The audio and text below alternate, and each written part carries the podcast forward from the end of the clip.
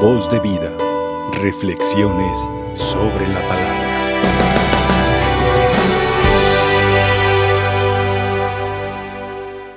He venido a darle gracias a Dios y a María por este don, una segunda oportunidad de vida. Y bueno, pues también me ha revelado muchas cositas. Cuando uno se enferma, pues le salen a uno más y más cosas, ¿no? Principalmente mis malos hábitos alimenticios, no tanto que comiera mal, sino comía en abundancia y hoy tengo una dieta algo estricta, pero que uno va entendiendo que si quiere uno un gusto, pues no es de diario, ¿verdad? Ahorita, pues eh, lo ideal es rescatar por ahí algo del hígado, que lo tenemos hígado graso y bueno, pues es parte. Y creo que una de las mejores acciones que podemos hacer ante esta pandemia es tener un sistema inmunológico fuerte. Hay que saber qué es lo que estamos ingiriendo porque de ahí depende en gran medida. Y puede venir este virus y el virus se topa con un sistema fuerte de defensa en el organismo si estamos llevando una eh, buena vida, una vida sana y saludable. Entonces, bueno, pues les paso un poquito el, el tip, pero bueno, hay que seguir. Mis hermanos, hoy escuchamos el capítulo 4 de San Lucas, donde Jesús, después de prepararse 30 años para tres años de ministerio público y se preparó en la familia, pues entra a la sinagoga donde él se había criado, él ya había cambiado su residencia a Cafarnaúm, regresa a Nazaret, donde era conocido, pero ya con cierta fama, ya lo conocían por ahí como el don de la palabra, los milagros, y entonces lo que hace Jesús es de manera pública y oficial decir, voy a iniciar mi ministerio, porque el Espíritu del Señor está sobre mí. Y entonces nos dice qué es lo que va a hacer, ¿no? Ha sido ungido, ha sido llamado para una misión para esa conversión, para sanar, para acercar, para liberar, lo que escuchamos en el Evangelio. Bueno, pues nosotros somos cristianos, cristianos católicos, y por nuestro bautismo también tenemos una misión que cumplir. Estamos marcados por el Espíritu Santo. Él nos ha ungido y nos envía en nuestras realidades, en nuestro entorno. Y para hacerlo más concreto, más claro, escuchamos la primera carta del apóstol San Juan en el capítulo 4. Hay un cantito que lo hemos eh, pues dicho desde el catecismo, la iglesia en algunos momentos, que dice que Dios es amor. La Biblia lo dice, Dios es amor. Eh, San Pablo repite, Dios es amor, búscalo y verás. En el capítulo 4, versículo 8, primera de Juan. Bueno, pues aquí es un poquito más adelante es el versículo 19 hasta el capítulo 5, versículo 4, pero partimos del amor de Dios, que Dios es la esencia, es el amor, ¿para qué? Para decir parte de nuestra misión o la esencia está en amar.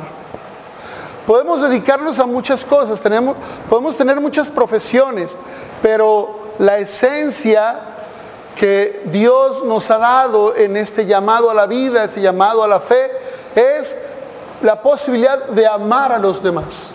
Ahora bien, San Juan en esta carta dice que si alguno dice amo a Dios y aborrece a su hermano es un mentiroso. Habrá quien no se identifique con esta frase y diga, es que yo no aborrezco a nadie, yo no tengo enemigos, yo amo a Dios pero no aborrezco a nadie. Bueno, pues hay que entender qué significa esto de aborrecer. El hecho de ser indiferentes ante los demás, eso ya forma parte de aborrecer. ¿Por qué? Porque ya de por sí en nuestra sociedad hay una desventaja. Por la inseguridad que vivimos, la violencia que ha querido tener carta de ciudadanía durante mucho tiempo en nuestra sociedad, eh, el abuso de confianza con engaños, con chantajes, con extorsiones. Estamos en una sociedad, y, no me estoy refiriendo a, un, a una ciudad en concreta, estamos en general, por esa ambición al tener, por esos problemas de, sociedad, de repente ya estamos eh, contracorriente, o sea, nuestro ambiente es desfavorable de por sí, de por sí ya estamos en desventaja, vamos a manejarlo así. Por lo tanto, el católico que se suma a esta sociedad tiene que ser lo contrario, no tiene que ser indiferente, no tiene que decir, ese no es mi problema, yo me ocupo de lo mío y si hay alguien que, que le duele algo, que tiene esta necesidad o que simplemente le veo la cara de preocupación, ese no es mi problema. No podemos nosotros, en este ambiente desfavorable, en esta situación de desventaja, no podemos pasar por este mundo siendo indiferentes. No es posible. Por eso dice en positivo, hay que amar al hermano. O sea, hay que ejercer el amor. ¿Cómo? Desde una sonrisa, desde ser amables. Cuando un servidor estuvo estos 19 días en el hospital, primero estuve en el San Francisco, que agradezco, después me cambiaron al Santa Margarita, también les agradezco había tres turnos de enfermeras a lo largo de las 24 horas. Y uno notaba la diferencia de unas enfermeras a otras. Había quien desde que llegaba, claro, un, servidor por ser sacerdote en esta sociedad, pues es un poco más favorable, podemos decir, el trato que con otros enfermitos. Bueno, pero aún así, uno notaba quien de repente pues venía con ese espíritu de servicio, de disposición, siendo alegre, atento, atenta a la persona. Y quien a lo mejor venía de su casa con problemas, con angustias, con situaciones desfavorables, y pues lo expresaba también. Cumplía su trabajo, sí, venían a poner las famosas inyecciones, las pastillas, el voltiez, y, ay, decía por Dios, y hay mucha incomodidad pero, pero, este, pero se nota. Y nosotros, católicos, mis hermanos, tenemos que notarnos en esta sociedad como Jesús lo anuncia en este capítulo 4 de San Lucas y después lo demuestra. Porque el Señor me ha ungido y me ha enviado para sanar. Atraía multitudes. ¿Por qué?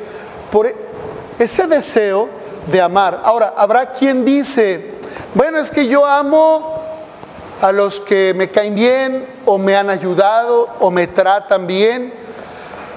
No es así en, la lectura que escuchamos hoy. No dice que hay que amar al hermano porque es bueno, ¿no?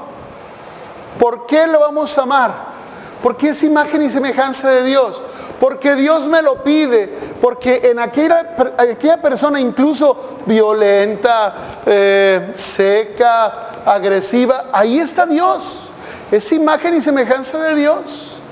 Entonces, pues hay que amar, independientemente si la persona cae bien o no cae bien, ¿sí? Ese es el llamado que tenemos. Nosotros vamos a, a tener este carisma a tener esta disposición eh, la mayor parte del tiempo. No siempre vamos a estar de buenas, no siempre va a ser favorable, no siempre vamos a poder eh, darle a todos los que se merecen, pero sí que sea, perdón, más el tiempo en el que nosotros manifestemos, irradiemos al Espíritu Santo que hemos recibido, como Jesús lo menciona, en este capítulo de Lucas que, no, que lo otro, ¿verdad? Que digan, pues este mal encarado muy rara vez te sonríe. O esta persona, ay, jole, ¿cómo le saca las palabras a tirabuzones, no? Bueno, pues esforcémonos. Es cierto que también tenemos una personalidad, una forma de ser, un carácter muy concreto, pero en eso hay que trabajarlo. Repito, no es si me nace o no me nace, si quiero o no quiero. Es lo que Dios nos pide. Es lo que nos está mencionando la palabra, que a fin de cuentas es la que nos motiva cada día a responder. Entonces, yo por la mañana me levanto, doy gracias a Dios, hago algún rezo, si puedo leer la palabra de Dios, que mejor, pero sí me pongo en comunicación con Dios. Y en esa comunicación, más que pedirle, hay que ofrecerle a Dios que ese Espíritu Santo que hemos recibido, que nos ha otorgado, nos motive, nos anime para ofrecerle el trato con los demás, un trato agradable. Hay mucha gente que necesita una sonrisa, hay mucha gente que necesita que sea uno amable, aunque ellos no sean amables, en nosotros sí serlo es muy importante. y más cuando vemos a alguien afligido y nos acercamos a preguntarle, animarlo. No faltará quien te diga qué te importa, metiches mi vida, yo sabré, bueno, también no, no va a ser siempre una garantía de que, uy, híjole, soy un éxito, ¿no? Pero sí el, el disponernos. Decíamos en el Salmo responsorial cantando, que te adoren Señor todos los pueblos. La mejor manera para adorar al Señor es el amor. Dice la primera carta del apóstol San Juan. Entonces, dice, Jesús nos ha dado este mandamiento, el que ama a Dios, que ame también a su hermano. Y todo el que cree que Jesús es el Mesías ha nacido de Dios. Y todo el que ama a un padre ama también a los hijos de éste. Conocemos que amamos a los hijos de Dios en que amamos a Dios si cumplimos sus mandamientos. Si, entendemos, ¿verdad? Esta es la mejor manera de adorarlo todos los pueblos, en el amor, en buscar ese equilibrio de la desventaja que ya hay en este mundo, pues el, el amor que podemos aportarle. Dicen una frase que escuché de un sacerdote que da su reflexión diaria, el padre Fray Nelson Medina, dominico, que en el desierto el que no da agua mata. O sea, no puedes decir, bueno, yo no mato a nadie, sí, pero si no aportas en el desierto, matas. Y la sociedad muchas veces es un desierto. Si no damos el amor que Dios nos ha pedido y que hemos recibido primero de Él, porque dice San Juan que primero hemos sido amados por Dios y ahí está la fuerza, entonces estamos siendo ingratos y estamos aborreciendo a los demás. Que así sea. Voz de vida. Reflexiones sobre la palabra.